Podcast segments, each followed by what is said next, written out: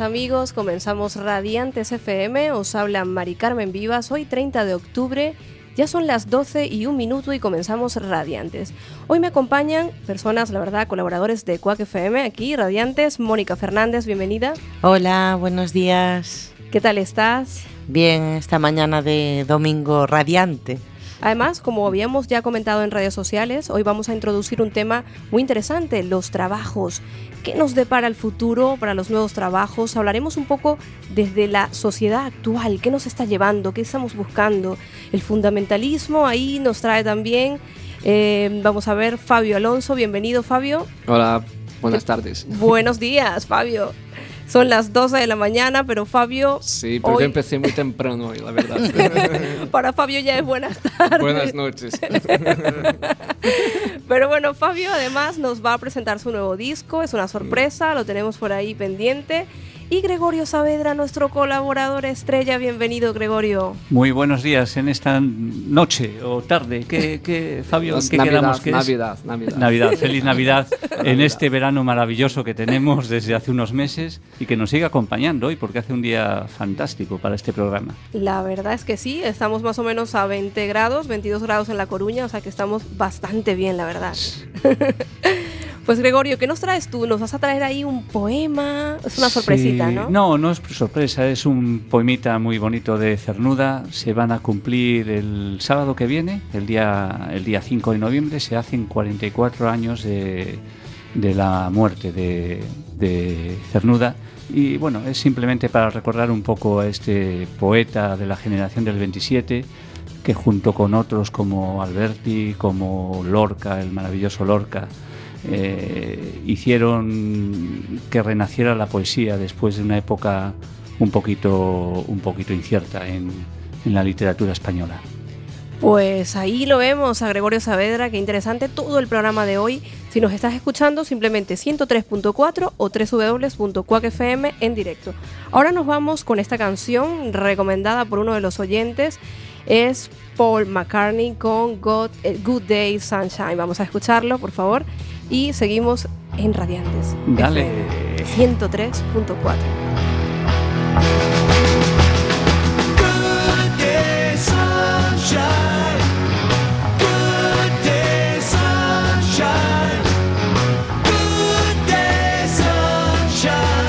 I need to laugh and when the sun is out.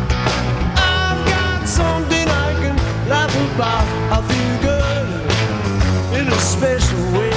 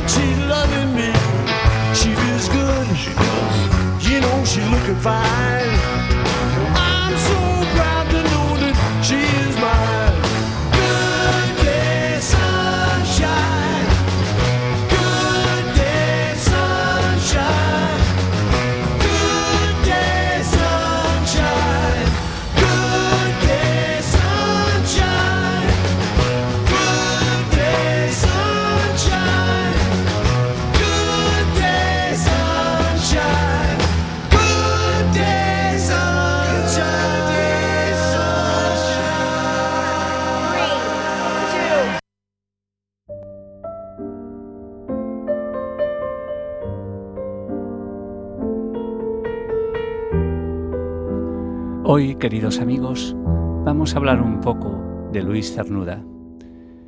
Luis Cernuda nació en Sevilla un 21 de septiembre de 1902 y murió en Ciudad de México el 5 de noviembre de 1963. Dentro de una, de una semana más o menos se cumplirán 43 años de su muerte. Y por ello hemos pensado en leer hoy uno de sus, para mí, más hermosos poemas. Cernuda alcanzó muy pronto una voz propia y original. En ella se refleja una personalidad dolorida, fruta de un profundo desacuerdo con el mundo. Este desacuerdo se convierte en inadaptación y en rebeldía y el conflicto entre su anhelo de realización personal, el deseo, y los límites impuestos por la sociedad, la realidad, es otro elemento fundamental de su obra. Como fruto de esa inquietud, uno de los temas predilectos de Cernuda es la soledad. Y esa soledad es el asunto que constituye el fondo del poema que vamos a leer hoy. El poema se llama Soliloquio del farero.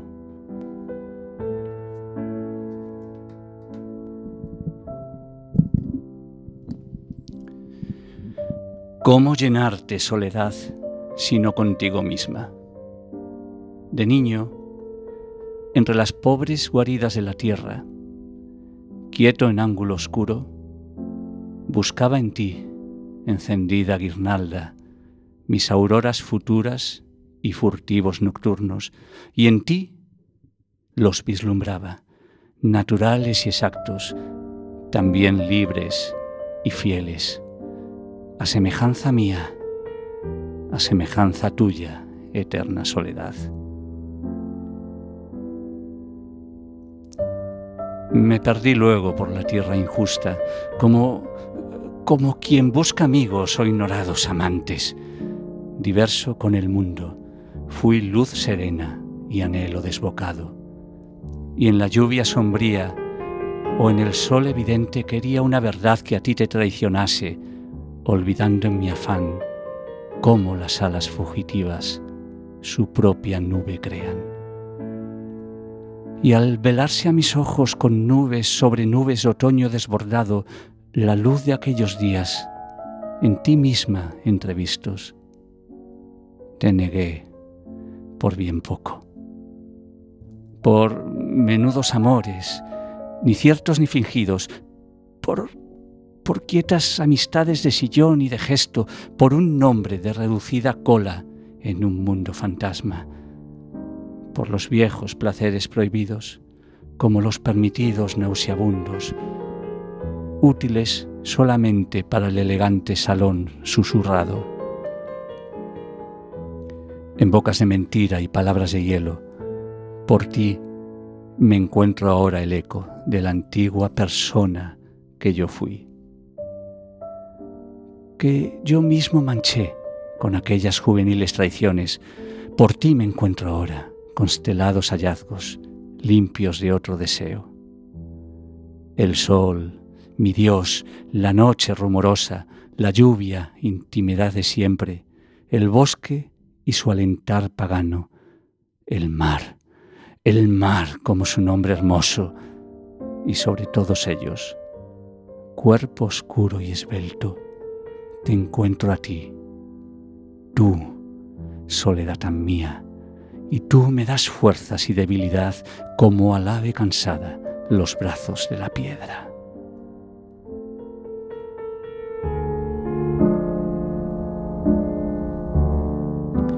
Acodado al balcón, miro insaciable el oleaje.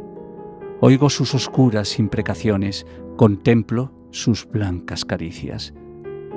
Y erguido desde cuna vigilante soy en la noche un diamante que gira advirtiendo a los hombres por quienes vivo, aun cuando no los vea.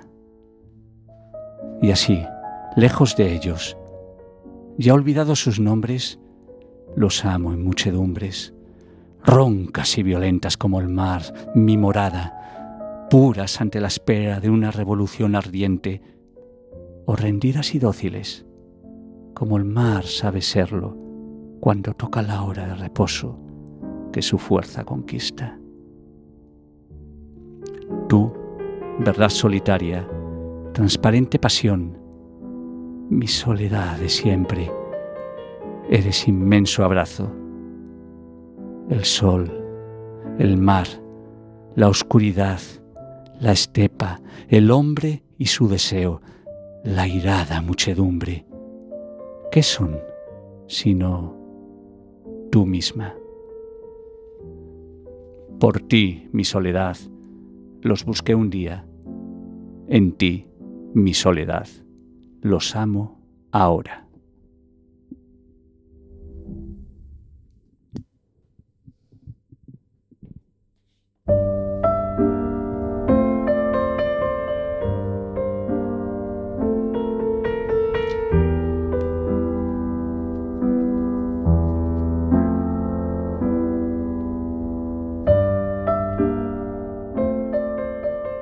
Llegada a Galicia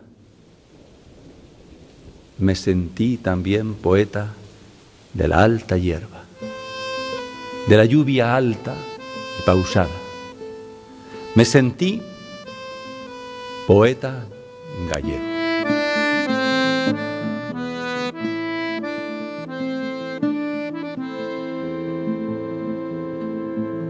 Venderon os bois Venderon las vacas. Estamos escuchando ahora mismo a Mancio Prada y este tema viene relacionado, por supuesto, porque Fabio Alonso nos habla de su nuevo disco. Un disco que está enfocado, por supuesto, en poemas de García Lorca.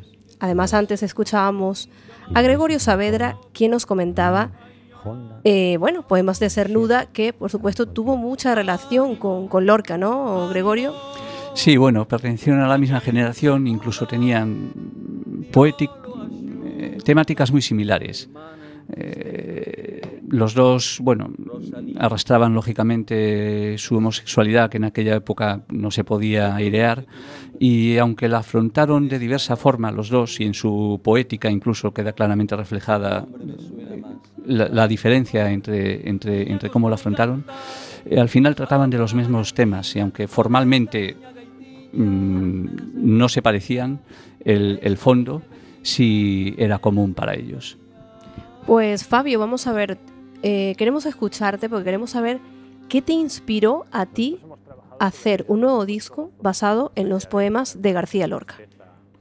Vale, pues la verdad es que la idea no es mía, totalmente mía, porque el disco estoy trabajando con un amigo que es el, verdadero idealizador de la idea, que, es Ramón Rey, de su grupo Liridad. Que es, o sea, la idea básica del, del, disco era un disco basado en los seis poemas gallegos de Lorca, los, los únicos que hay. Y, y también otras partes de, de otras épocas de la vida de, de Lorca, como el, el poeta de Nueva York, por ejemplo, ¿no? Que tiene material súper interesante. Y lo que, le, lo que le pasaba es que tenía un material muy bueno, melodías muy bonitas y todo eso, pero yo pensaba que faltaba algo, faltaba una, un concepto musical un poco más sofisticado para que esta poesía esté arropada como, como, como, como tiene que ser. Porque él tenía un, un, un disco muy clásico y yo creo que arropar musicalmente Lorca a través de lo clásico es, es, una, es, un, es un error, porque precisamente por eso, porque Lorca era, era muy, muy, muy moderno, un artista verdaderamente moderno y, y, muy contemporáneo de su época, era un hombre de su época, o quizás más. Estaba adelantado, adelantado, a su época. Claro, ya ahí nos hablaba también Mónica Fernández, que decías. Vanguardista. Claro. Que, o sea, yo creo que Lorca está totalmente, es uno de los exponentes de un icono de, la, de las de vanguardias. La vanguardia. Entonces yo no veo el sentido de componer una música para musicar un poema de Lorca con una estética clásica eh, que no, no tiene nada que ver con su espíritu. ¿Sabes? Que Lorca era, es eh, del punto de vista artístico es la aventura. Es pura aventura este hombre. O sea, no tuvo miedo de nada. Y yo creo que no es lógico arroparlo con una música cobarde. Entonces sería interesante hacer algo... Yo lo que quería hacer con, con, con Ramón Rey es crear un, un, concepto musical más eléctrico y fuera de, del estereotipo Lorca de música más conocido, que hay trabajos súper interesantes pero no veo yo que pueda hacer algo, aportar algo a esta estética más clásica, porque hay mucho muchos trabajos hechos que están muy bien.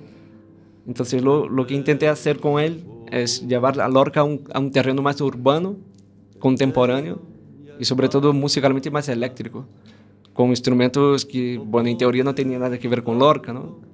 A ver, ¿con qué nos vamos a encontrar? Mónica tiene una pregunta. Que sí, yo me gustaría saber qué tipo de música tú tocas, o sea, qué tipo de músico te consideras, dentro de que sé que los músicos os encanta la música en general, pero eres un músico de música electrónica, no sé. No, no, Como no te conozco y mm. creo que los espectadores tampoco. Claro, no electrónica específicamente, no electrónica en el sentido. Cuando hablo música eléctrica, hablo de instrumentos eléctricos, ah, como el bajo eléctrico, el Fender Rhodes, el Hammond, bueno, es un eléctrico acústico más bien y eh, la guitarra eléctrica, sobre todo el sonido de los 60, la sonoridad de los 60, más o menos. Y que sale un poco de, la, de lo típico de Lorca, de la, de la propuesta musical que se suele arropar a Lorca. Y, pero no sé, no sé, no sabría decirte exactamente qué tipo de músico soy, porque, bueno, si vives de la música, tienes que tocar lo que sea. ¿Sabes? Tienes que intentar estar mínimamente apto para... Claro que al final tienes una especialidad, pero es muy complicado vivir de eso sin tener al menos una mínima base para poder tocar distintos estilos. Pues lo que vamos a hablar ahora después, en unos minutos, precisamente, de cómo tenemos que ampliar nuestro campo laboral para poder mm, vivir en este mundo, ¿no? Y efectivamente tú no, logras, eh, digamos, catalogarte como un, estilo de música, sino que lo ves a lo que salga, ¿no? Porque además tú eres bajista, no lo dije antes, tú eres bajista, compositor, pero además también tocas otros instrumentos. Bueno, no me considero eh, ni guitarrista ni pianista, pero sí que toco un poco estos instrumentos porque me ayuda muchísimo a, ver, a componer sobre todo. Vale, vale. pero me considero bajista, nada más. Bajista. Pues entonces seguimos hablando del disco porque me parece muy interesante, no sé qué opinas tú, Gregorio, eh, el cómo él este, quiere eh, dar eh, a, ver a Lorca, ¿no? Porque desde tu punto de vista, los anteriores, digamos, discos que se ha hecho, como que son muy clásicos, incluso hasta arcaicos, me comentabas tú antes de entrar al programa. Sí. Y ahora mismo Mm, tú quieres enfocarlo a, lo que para ti es Lorca, que es totalmente vanguardista. Sí. Entonces, vamos a ver, ¿qué nos vamos a encontrar en el disco? Aparte de los seis poemas en gallego, hay, otro tipo de poemas que vamos a tener allí. Sí. Eh, háblanos un poco de eso. Pues eh, también están musicados los, los, los, dos poemas conocidos como Vals, que es el Vals de las Ramas y, y el Vals Bienes que bueno, uno de ellos ya es muy conocido por la versión de Leonard Cohen. Y hay muchos artistas españoles que han hecho versiones muy bonitas de, de, este poema. Entonces intentamos aportar nuestro grano en este, este, este poema. Pero El Vals de las Ramas es un poema que es muy bonito y muy... O sea, la letra, o sea, lo que es la, la, la poesía es muy loca, ¿sabes? O sea, es como, es súper como muy criptografada, ¿no? O sea, tiene referencias muy, muy personales y me parece un poema muy interesante. Y no hay, nadie nunca tocó este poema, nadie nunca intentó musicalizarlo. Entonces, hicimos como una mezcla de los dos poemas juntos en un, un único tema. Y aparte de este está Alba, que es otro poema de Lorca que es muy interesante y tiene todo que ver con, con ese espíritu aventurero que tenía él. Pues qué interesante me parece. Mónica Fernández también está ahí con unas ganas ya de escuchar este nuevo disco. Que vamos, a ver, ¿cuándo vamos a tener el placer de, esa presentación? ¿Haréis presentación? ¿Cuándo vamos a enterarnos un poquito más de este disco, Fabio? Estamos todavía en proceso de, de la grabación del disco. Sí, yo creo que seguramente hasta estaremos ocupados con eso hasta finales de diciembre y después queda toda la parte de producción yo pienso que a lo mejor por marzo del próximo año tendremos el disco para presentarlo. Pues qué interesante. ¿Y dónde estáis grabando? ¿Se puede decir o no se puede decir? Sí, ¿Qué estudios? Y un estudio de un amigo nuestro, Luis Aceituno, que vive en, el barrio de Sar, en Santiago de Compostela. Está en la producción del disco Javier Abreu, que es un otro productor de, de Vigo. Y está, pero lo que es la base, hay algunos instrumentos que se grabaron en otros estudios, como la batería, por ejemplo, pero lo que es la base, todo, todo se está creando en este estudio, en el SAR. En el SAR, dices que se llama el, chico del estudio. Luis, Luis Aceituno. Luis Aceituno, pues un saludo a Luis Aceituno, Luis Abreu y todos los que conforman este proyecto musical que me parece muy interesante, sobre todo por ese enfoque que queréis daros, ¿no? que queréis dar al oyente y a todas las personas que realmente yo pienso que están deseosas de algo nuevo, ¿no? de salir un poco de los estereotipos y de los esquemas. Y precisamente este nuevo disco yo creo que es salir de los esquemas ya concebidos, preconcebidos. No sé qué opinas tú, Mónica, pero es totalmente algo nuevo ¿no? y diferente. Pues sí, sí, la verdad es que estoy con lo que está contando Fabio, la verdad estoy intrigada, intrigada, intrigada y estoy deseando pues escuchar el, disco, tanto por la parte musical como porque la verdad yo ignorante de mí no sabía que Lorca tenía seis poemas en gallego. pues fíjate cómo aprendemos en Radiantes, ¿eh? Pues sí. en Radiantes FM es cuando son las 12 y 21 minutos y si todavía no sabes ¿Quiénes están conmigo en ese momento? Pues Mónica Fernández, Fabio Alonso y Gregorio Saavedra. Y dentro de unos minutos vamos a empezar con los temas relacionados con el trabajo, los trabajos del futuro y todo este tipo de temas que nos vienen bastante interesantes, como una especie de tertulia para que no te quites de la radio. Sigue escuchando Quack FM, pero no hemos acabado contigo, Fabio. No hemos acabado todavía. Ah, vale, ya me iba. ya te ibas a ir de ir, pero no. Eh, queremos saber también saber un poco, aparte de o sea, los músicos que nos vamos a encontrar, ¿no? Tú has hablado del productor, del estudio, pero ¿qué músicos van a estar, van a componer esta obra maestra que estáis haciendo? pues el, el personal es bueno. Es bueno. sí, es muy bueno. pues háblanos. Está Javier Cedrón en el violín, Alejandro Casquero en el, en el piano, Rodolfo Amaral en la guitarra, Ramón Rey en la voz, está Carlos Arevalo en la batería y yo en el bajo. Pues ya escuchasteis, un grupo bastante, bastante homogéneo, bastante a la vez también muy profesional. Hablabas de Javier Cedrón y todos estos músicos que le mandamos un saludo y que por supuesto tenéis reservado un domingo en Radiantes para hablarnos y presentarnos este disco que ya yo estoy intrigada y quiero conocer. Yo no sé Gregorio Saavedra que también está ahí porque le encantan los poemas. Entonces efectivamente, ¿trajiste algún poema de Lorca? ¿Tienes ahí algo? No tengo nada, pero podemos buscar rápidamente incluso algunos de los que va a musicar Fabio. De hecho, estaba buscando ahora el, Alba. El, vals de, las ramas. De las ramas, sí. Porque no lo conozco, conozco el, el archiconocido de El Bienés, el Bienés, pero el de las ramas no lo conocía. es su hermano olvidado, este, el vals de, de, las ramas. Es su hermano olvidado, es una pena, porque es muy bueno. Yo creo que todos vamos a irnos de aquí y ponernos a leer el poema de Lorca, porque ahora, ahora nos dejaste con la curiosidad de, ello, de saber más. Es que veo que hay muchas personas que no conocen esos seis poemas. Sí, yo la verdad es que al final, eh, pues lo que dices tú, aunque Lorca está muy versionado, pero quizá a lo mejor, pues en la vida diaria te quedas con lo, con lo básico, con, lo fácil que te llega a las manos y no profundizas mucho más. Yo la verdad es un autor muy interesante, que he visto documentales de él, etc., pero la verdad que es un poco lo que me ha llegado mm, vía tele, internet, pero no he profundizado en él. Lorca, su persona es, muy interesante, su persona, y a lo mejor veo que incluso su persona es más conocida que su propia obra. A veces pasa también. Se pasa también. De Lorca son conocidos cuatro o cinco poemas, mayormente el romancero gitano. Alguna canción que haya por ahí con música de algún cantautor conocido y poco más. Claro, pero eh, mira, aquí yo creo que lo encontré, ¿eh? no sé, eh, si lo veis ahí en la pantalla, en la pantalla grande, aquí con FM, ¿será este, Fabio? ¿Es este el poema? Este es el Vals Bienes. Sí. Claro, y... Y hablábamos del vals de las ramas. Que de las ramas. Ah, vale, vale, vale, el de las ramas. Perfecto, perfecto.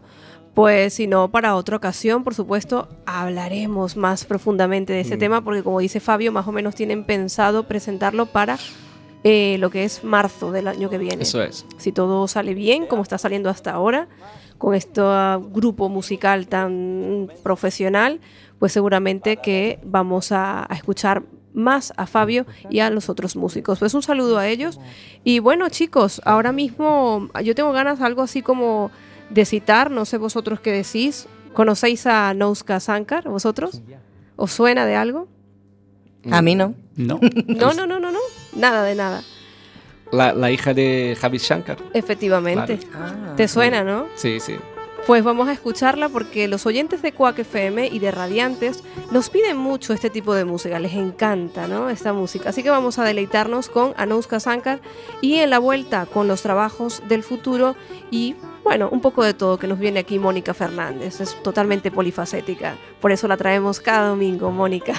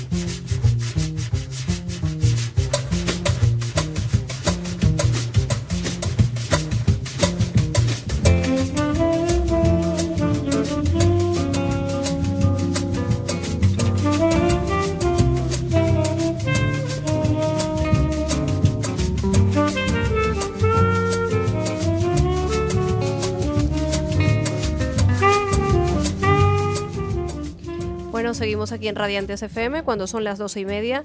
Tenemos a Fabio Alonso, como lo decíamos al principio, vamos a introducir los temas relacionados con el mundo laboral. Pero este Fabio nos ha hecho un ensayo ya hace ya unos cuantos meses. Meses. meses, años.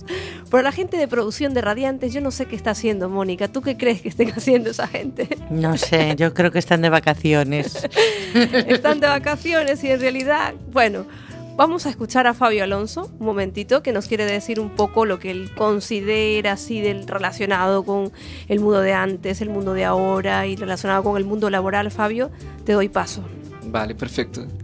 Yo creo que este tema es bastante interesante para unir el tema de Lorca con lo que va a comentar Mónica, que es el tema de la, de la manera como veo que a veces los productores de cultura actuales, bueno, hablo específicamente de música porque es lo único que más o menos controlo. Y veo que, por lo general, hay una, una crisis de fundamentalismo dentro, de la, dentro de la industria. Me refiero no, no como si la industria fuera un fenómeno ajeno a la sociedad, pero veo que es muy complementario o quizás casi un reflejo. Que veo que hay muchísimo fundamentalismo en los tiempos actuales. No sé, o sea, en política, en, dentro de la propia música, veo posturas muy, muy fundamentalistas. Por fundamentalista te refieres a, a posturas como muy estancas. Muy, muy... O blanco o negro. Eh, precisamente, muy, como muy, muy maniqueístas, por lo general. Veo que es como parece ser que la gente está tan atosigada por la información y por las, los muchos nivelamentos que veo de valores en la propia música. Tú ves, por ejemplo, que si tú piensas, voy a atacar un grupo específicamente, que es el, los grupos indies, por uh -huh. ejemplo, que son grupos muy que hacen mucho, o sea, tienen muchísimo trabajo y, y son muy populares actualmente. No critico exactamente el, la música indie porque hay grupos indie que me, me parecen interesantes, pero hay parte de, esta filosofía que veo que, que tiene parte de esta subjetividad que es crear, eliminar una, una, base de valores que siempre fue muy característica de toda la historia de la humanidad. O sea, si tú piensas en artes, siempre hubo una, una jerarquía de valores estética que nos ayudaba muchísimo a comprender el mundo. Si, por ejemplo, cosas muy básicas como si quieres tocar un instrumento, bueno, pues tenerlo afinado, eso ya agregaba valor al, al músico, tener, el, el, parece una tontería, pero tenerlo afinado, ¿no? o saber tocar el instrumento. Y yo veo que hay, por lo general, un grupo específico de artistas que están intentando reciclar esos valores artísticos y nivelarlos todos por igual. Entonces, por ejemplo, en la cultura india es casi de mal gusto tocar bien un instrumento. Sí. Es como si tocas una guitarra bien, si tienes una buena técnica, si tienes un, un conocimiento armónico avanzado, es casi de mal gusto porque es como que camuflas tu vacío, tus inquietudes, lo camufla a través de la, lo disfarza a través de la, de la técnica o a través de la, de, la, de la propia música. Sin embargo, ellos que no tienen este, estos valores muy avanzados expresan precisamente lo que tienen de, de, más visceral y verdadero, lo que no tiene ningún sentido. Tú por tocar bien un instrumento no significa que no tienes nada que decir, o sea, eso es una locura. No tiene nada que ver una cosa con la otra.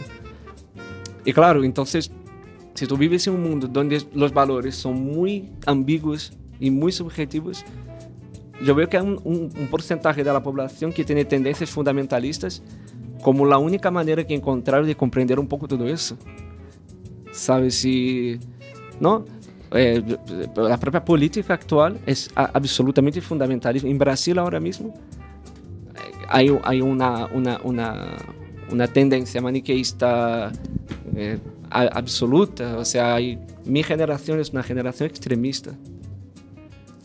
Hombre, quizá es más fácil comprender el mundo a través de un, de un color. Sí, en una un, posición, una posición única. única. Y en contrapartida, eh, o sea, o eres de un lado o del otro. Del otro. Parece que siempre te tienes que posicionar cuando realmente la vida no es así. No debería ser así, no tienes o que no posicionarse por absolutamente todo. De, de, eso voy. Y a veces veo que la música casi siempre refleja todos estos procesos. Y veo que cuanto más, cuanto más intentamos, como, no sé si es la palabra correcta, como igualar todos los procesos, hacerlos todos iguales en, la escala de valores, parece que las personas se quedan aturdidas, parece que necesitan una escala de valores sí o sí. Es súper curioso porque cuanto más se democratizan los procesos, y bueno, la propia música, o sea, podemos todos, casi todas las personas comprar un instrumento, ¿sabes? O sea, son baratos, o sea, podemos comprarlos, ¿sabes? Antes era un poco más complicado. Más personas pueden comprar instrumentos, más personas tocan, más personas están interesadas en eso, la música está ahí para todos en Internet, ¿no? Es decir, en teoría deberíamos tener muchísimo más abertura. Y sin embargo veo que las personas están cada vez más aferradas a los clásicos. Hablando de música, es, es, es solo ver la cantidad de grupos tributos que hay. Hay tributos y tributos y tributos y tributos a lo que llamo yo los fundamentos. O sea, los Beatles son los fundamentos de la música pop, ¿no? Digamos así. Son como... Es una institución, el top, Entonces, el icono de... No es nada confuso a la hora de posicionarse, a la hora de hablar de los Beatles. Y yo veo que ese tipo de comodidad sobre las posturas hace que las personas se aparten de las novedades. Bueno, yo creo que es que ya estás metiéndote en temas muy filosóficos, porque realmente es un poco, mientras, a veces mientras más opciones tienes, eh, a ver, siempre es más difícil, es, es, más fácil que te que la sociedad, la publicidad, llámale como quieras, la religión o lo que sea, eh, los valores éticos que tú tienes son tuyos o te los han dado. Entonces, tu moralidad en general, para la música, para todo, es siempre más fácil que venga de fuera, no, la tienes, no lo tienes que pensar, que, que, si tú tienes que pensar profundamente en ti, de hecho con la sociedad que tenemos, que andamos todo rápido, eh, la vida rápido, no tenemos tiempo ni siquiera para plantearnos ni qué nos gusta a veces, ni quiénes somos. Entonces, eh, bueno, vas cogiendo como retazos de, de, la información que te va llegando a nivel musical, a nivel, da igual, a, todos los niveles, y te vas quedando un poco con, con eso, que es mucho más fácil. Qué interesante todos estos temas que nos traen estos aquí, Fabio Alonso y Mónica Fernández porque realmente lo que comentaba Fabio me parece algo tan profundo, ¿no? Eh, eh, o sea, me refiero, parece algo fácil de, entender, ¿no? Pero a su vez tiene como muchas partes, ¿no? De, una misma, mm, digamos, de un, todo del cual podemos sacar muchos subtemas, digámoslo así, ¿no? Porque realmente, pues, has tocado diferentes temas como es ese de el fundamentalismo, el tener que ir hacia algo para poder crear o para poder continuar eh, nuestra vida necesitamos acogernos a algo. Una base de valores mínima. Eso es lo que veo. Y es, es, es una pena porque por primera vez, no, en teoría, no deberíamos necesitarlo.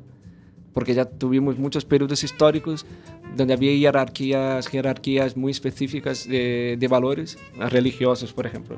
Toda, toda, todo el monopolio moral que tuvo la iglesia por tanto tiempo pues precisamente el tiempo que vivimos ahora, que es el tiempo que deberíamos tener más libertad a la hora de crear nuestros valores, veo que las personas cada vez más se aferran a fundamentalismos, tanto políticos, sociales, artísticos. Y Yo creo que, es que es más fácil. Es más fácil aferrarte a algo establecido que pensar por ti mismo. Yo no creo que es que sea más fácil. Yo creo que, y, voy a introducir probablemente otro, otro punto en, la, en, el coloquio. Eso es lo interesante de Radiantes. ¿eh? Es, es, más. yo creo que es más por va por un tema de educación. Nos están educando eh, para no pensar. Tampoco no podemos echarnos la culpa a nosotros o, o, a los que caen en ese fundamentalismo y deberíamos mm, pensar ¿Qué podemos hacer nosotros para que, puesto que nuestra generación o las anteriores mm, poca posibilidad tienen de cambio, podemos cambiar, podemos cambiar, todo el mundo puede cambiar, pero ¿qué podemos hacer para que las generaciones que vienen ahora, nuestros hijos, nuestros nietos, eh, puedan cambiar? Y yo creo que es fundamental que cambie la forma de educar desde que nacen nuestros niños. Y tenemos que educarlos en la creatividad, y en enseñarles a pensar por sí mismos, porque si no les enseñamos a pensar por ellos mismos, luego cuando se vayan creciendo no van a pensar. Cuando tú les pidas en la escuela que hagan un comentario de, de texto a una poesía o a una novela, no van a ser capaces de pensar por sí mismos qué les está diciendo ese texto. Cuando en una escuela de música les digan, crea tú un tema nuevo con acordes distintos, no te vayas a la clave de sol o a la tonalidad preestablecida, no lo van a saber hacer, porque no les estamos enseñando a crear, a pensar por sí mismos. Eso es fundamental. Muchas veces, oh perdona. Sí, sí, tranquilo, tranquilo, Fabio. Mm. Eh, continúa. Nada, que comentaba que a veces estos niños no se dan cuenta de eso precisamente por el comportamiento de sus propios padres. Claro. Sabes que, que los propios padres están constantemente hablando de valores, valores completamente líquidos. Completamente líquidos, o sea, de, por ejemplo, de que tú quieres enseñar a tu, a tu hijo a comprender el mundo y, y valorar las cosas según una, una, una, un posicionamiento artístico o contemplativo, cuando tu propio padre eh, lo que quiere es tener el coche del vecino, ¿sabes? O sea, que, que es supuestamente mejor que el de él. Claro. O sea, él ni siquiera sabe por qué quiere eso. Uh -huh. Simplemente está siguiendo. ¿Cuántos, cuántos padres eh, no quiero concretar porque aquí parece ser que estamos atacando, no quiero parecer que se ataca, pero ¿en cuántas familias los padres educan a los hijos diciéndoles tienes que ser generoso, tienes que pensar en los demás, tienes que tal? Y la, tus propios comportamientos son de egoísmo, de solo pensar en ti mismo, de no poder dedicar un tiempo a tus hijos porque solo puedes trabajar o irte a ver el fútbol con tus amigos y dejas a tu hijo aparcado todo lo que conscientemente estamos, todo lo que con palabras decimos a nuestros hijos, luego con nuestros actos, muchas veces, o en, en una es. mayoría de, las, de, los casos, estamos dándoles todo lo contrario. Les estamos, ellos están viendo en nosotros todo lo contrario. Pues dado todo esto que estamos hablando aquí, porque no nos olvidemos que venimos a hablar de los empleos actuales del futuro y lo que estamos viviendo. Ah, en vamos a hablar de los empleos. Efectivamente, vaya, vaya. señor. Oh, Dios mío. Nos hemos ido a la educación, que también parte de ahí, porque todo viene de allí. Y efectivamente, al igual que vosotros, creo que cada vez más mm, se nos enseña a no pensar. Y lo digo por mí misma también, ¿eh? porque no, no os creáis que muchas veces a mí me dais un texto y para analizarlo, madre mía, ya parece que no retengo nada. Y precisamente porque estoy tan acostumbrada a que me lo den todo, que me lo den todo, que cuando tengo que crear yo algo, pues ahí bueno, me cuesta muchísimo, pero Mónica Fernández nos trae algo muy interesante, que precisamente tiene que ver con todo lo que hablabais vosotros. Mónica, por favor te doy paso. Bueno, yo un poco también así ya de paso enlazo con lo que, lo que estábamos hablando. Es un poco estas nuevas generaciones, a pesar de que, de que, bueno, de la educación, etc., sí que creo que gracias al mundo de Internet, que es una ventana al mundo, eh, y es una forma de conectarte con los demás que también ha influido a nivel laboral. Entonces, bueno, es un poco la... Eh, creo que una cierta gente, la mayoría joven, porque controla más de las tecnologías, pues se ha planteado en un momento dado si vivir para trabajar o trabajar para vivir.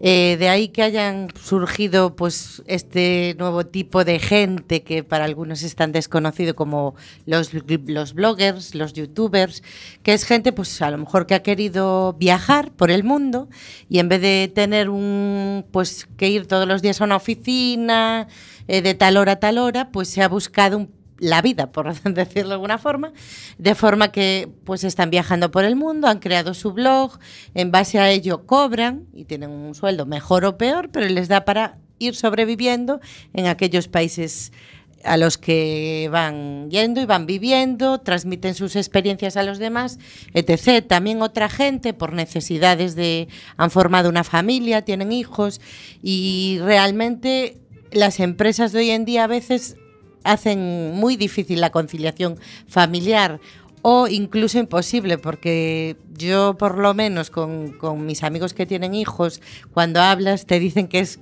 mentira, la gran mentira de la conciliación familiar. Con lo cual, pues cada vez más gente se plantea pues trabajos desde casa, como teleoperador, televentas, telemarketing, desde su casa, telesecretaria y muchos otros Mm, trabajos del estilo relacionados con Internet.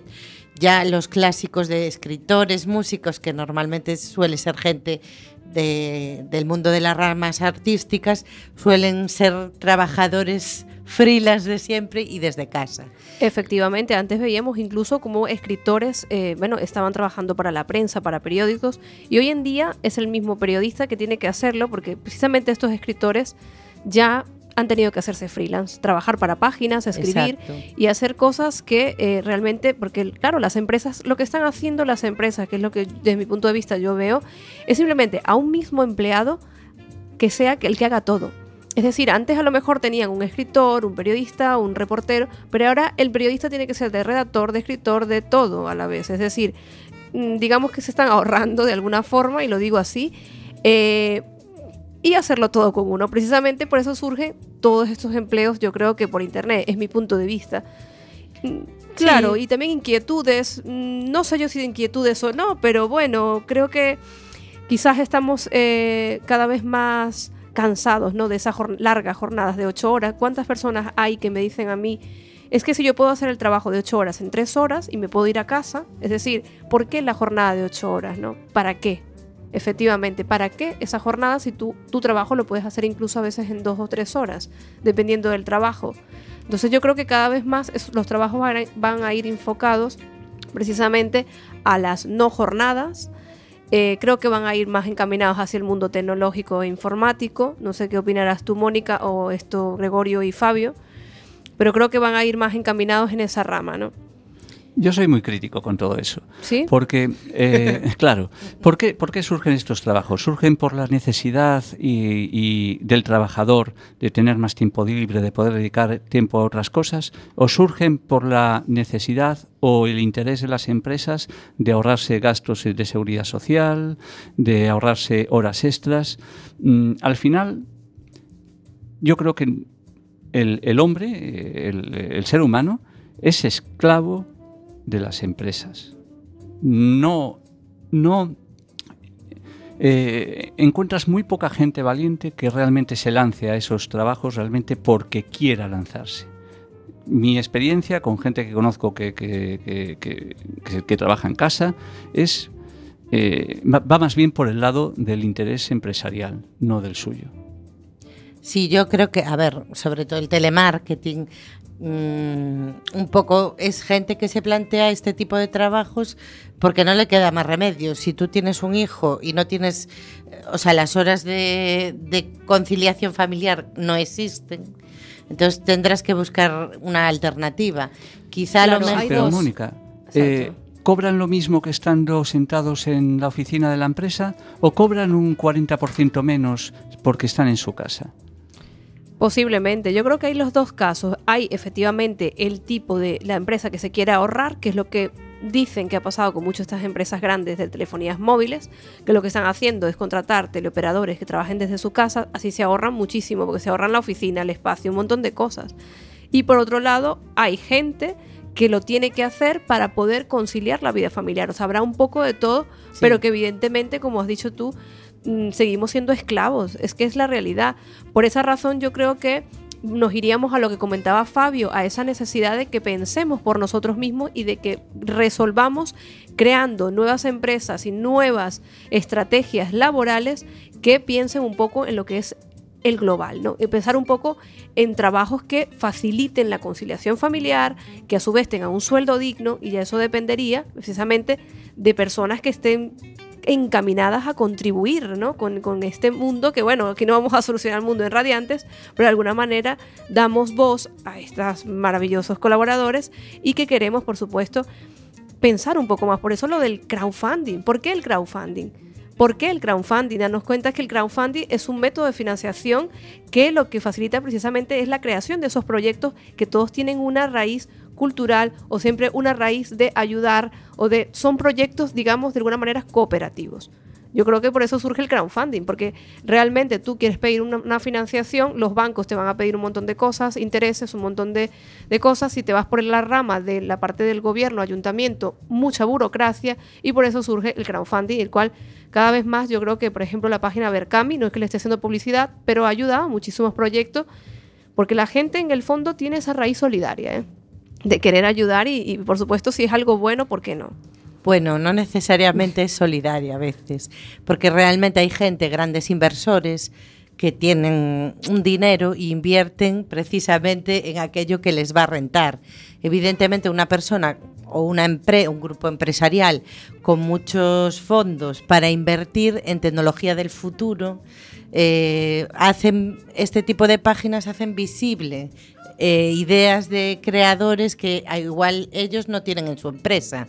Pero bueno, a ver, el, tema de, trabajos del futuro, etc.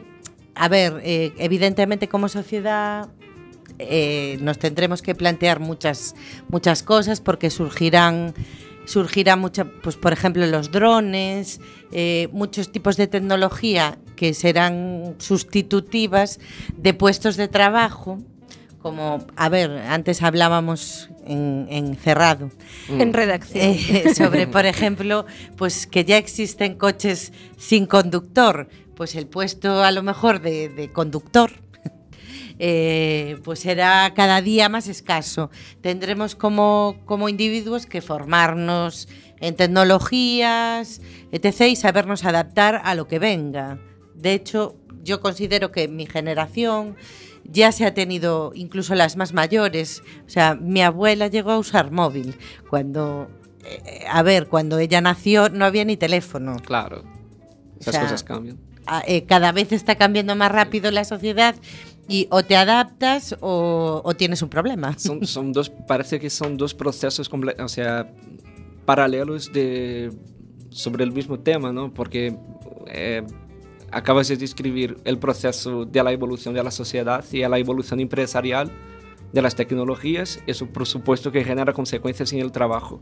Y después está una segunda, un paralelo, que es un segundo evento, que es el cambio de la sociedad por parte del individuo. Claro. No, o sea, el, el, el, tipo que, que tiene como base lo que hablábamos antes, que tiene como base la necesidad de vivir la vida de una forma mucho más plena, que es un fenómeno contemporáneo también. O sea, no, no creo yo que hace 100 años la gente estaba muy preocupada en ser feliz y tener muchas más vacaciones y vivir en distintos países y aprender idiomas. Yo creo que ese es un fenómeno muy, muy, muy contemporáneo, ¿no? Sí. Y claro, entonces si, te, si, tenemos dos procesos, el de la, del cambio de la sociedad por parte de la tecnología y de las empresas y un cambio en la sociedad por parte de este individuo entre comillas, muy mal explicado, vividor, ¿no?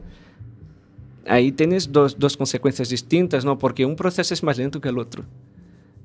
El, proceso que viene desde, desde el individuo, este segundo proceso, es un proceso que veo que es, fun funciona mucho más a corto plazo que el otro. Y más que cambiar el trabajo, yo veo que afecta a otras partes de la sociedad.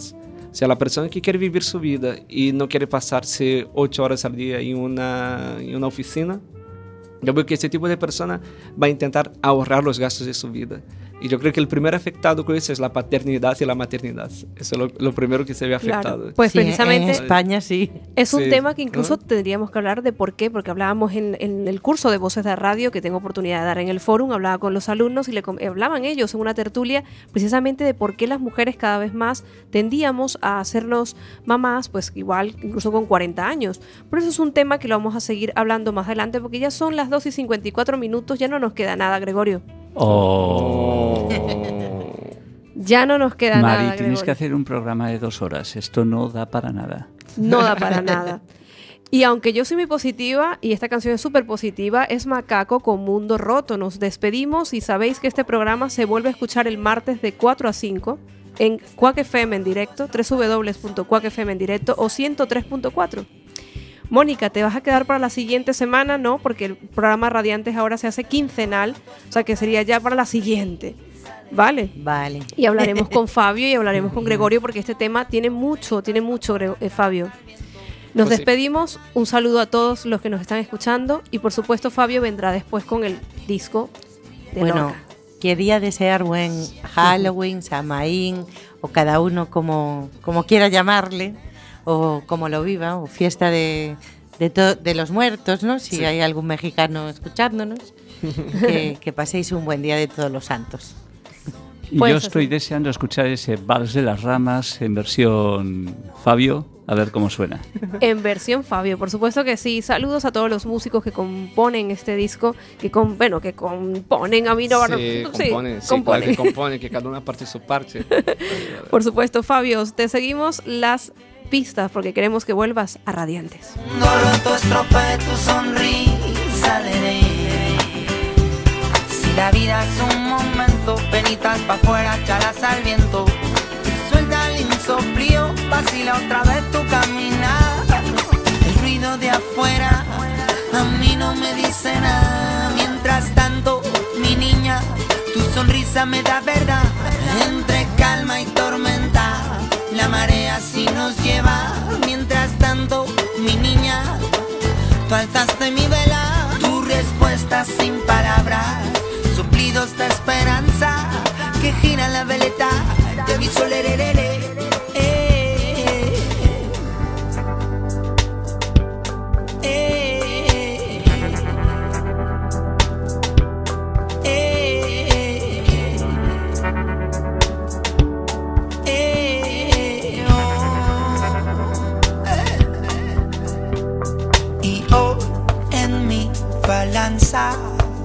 Se meten las distancias como en un mundo roto puedes tú coser los retales de mi esposo.